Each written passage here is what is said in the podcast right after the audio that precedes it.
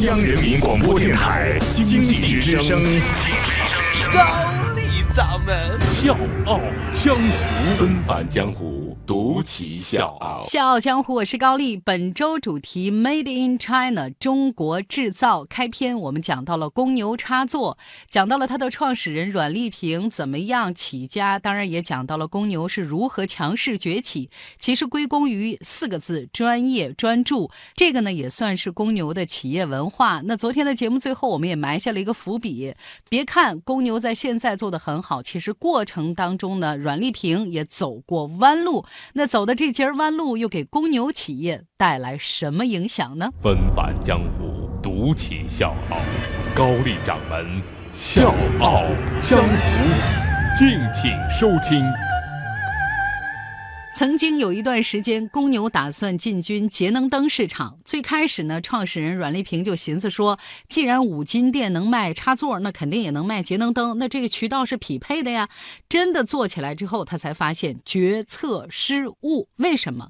这节能灯行业水太深，好吗？你合格产品的这个利润空间非常小，对于坚持高质量的公牛来说，这事儿就特别困难了，很有可能面临长期亏损。做不成行业的领先者，我还不如不做。这个就是阮丽萍最直接的想法，所以他立刻就悬崖勒马，之后就一头栽到这个电器插座里面，一心一意的研究产品、研究市场。二十一年坚持一个行业，阮丽萍有她自己的想法。她说，民营公司的基础都比较差，在发展过程当中呢，一直是短缺经济，不断投入再生产没富过，所以呢，我们只能做好一件事儿，没有精力和资金去关心其他行业了。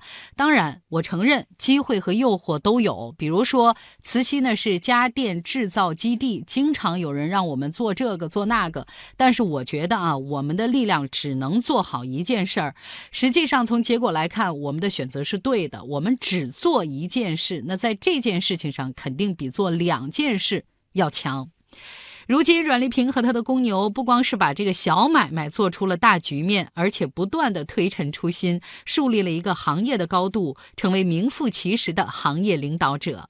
前有狼，后有虎，中间还有小老鼠。阮丽萍是这么评价插座市场的无序竞争的。面对鱼龙混杂的市场，公牛是怎么样拼杀出来做到行业龙头的呢？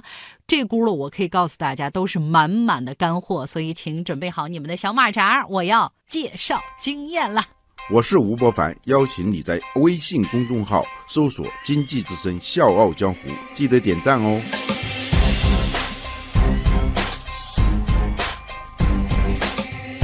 要珍惜品牌，首先要从质量开始，要做不坏的插座。质量和安全是阮丽萍创业的初衷。对于这个用不坏的公牛理念，周围很多同行是不以为然。你拜托，质量那么好，你都用不坏，你那产品卖给谁呀？对吧？你那那都只有坏了才能买新的嘛，是吧？但是阮丽萍坚持走高质量、高价格的差异化路线。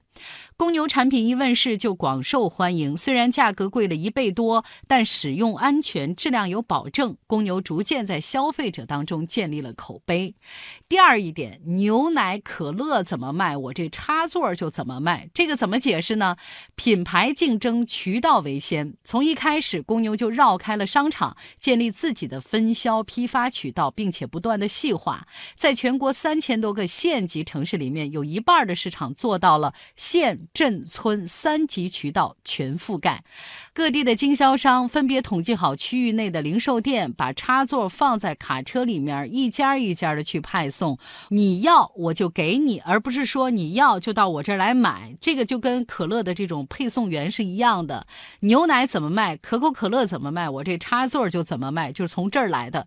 经过三年的渠道合作，公牛插座的销售渠道和网点是迅速突破超市，也突破了。家电卖场突破电子城、五金店和小卖店很多属性的地方，形成五十多万个销售点，几千辆汽车分区域穿梭其中。第三一点，免费刷脸，就是咱虽然是小产品，但是咱要有大的表现。国内企业要有国际化表现，在进军海外市场的同时呢，公牛是不断提升自己的品牌形象。首先从内到外的这个包装进行一个全面的升级，每一个图案都是卖货的，每一个颜色都是卖货的，每一个文字都是卖货的。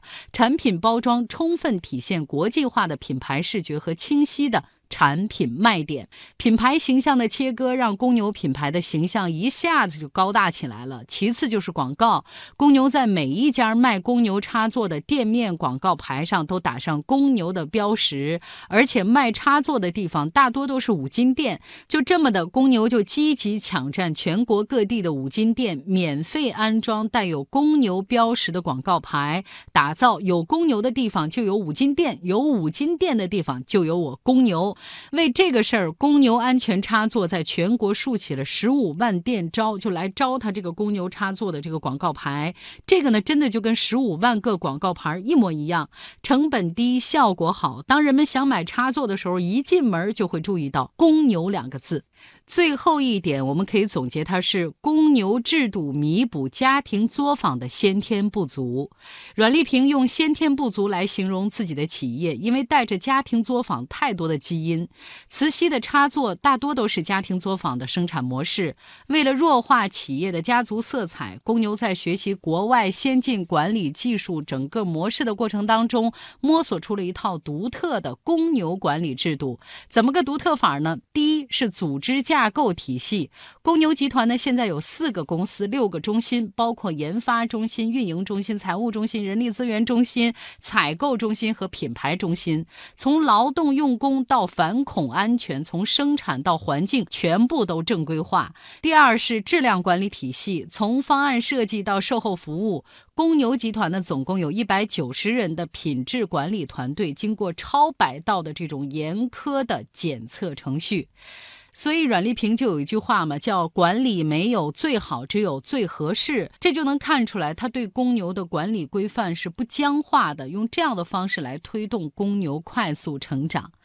乔布斯说：“活着就是为了改变世界。”阮丽萍说：“我自己可能没有这样的豪情壮志，但是我总想做一点和别人不一样的事情。”这就是本周系列主题 Made in China 中国制造我们的开篇故事公牛插座。这两期故事讲完，我们也可以非常好的回答之前的疑虑，就是这么一个小小的插座，怎么就能做到年销售额几十亿呢？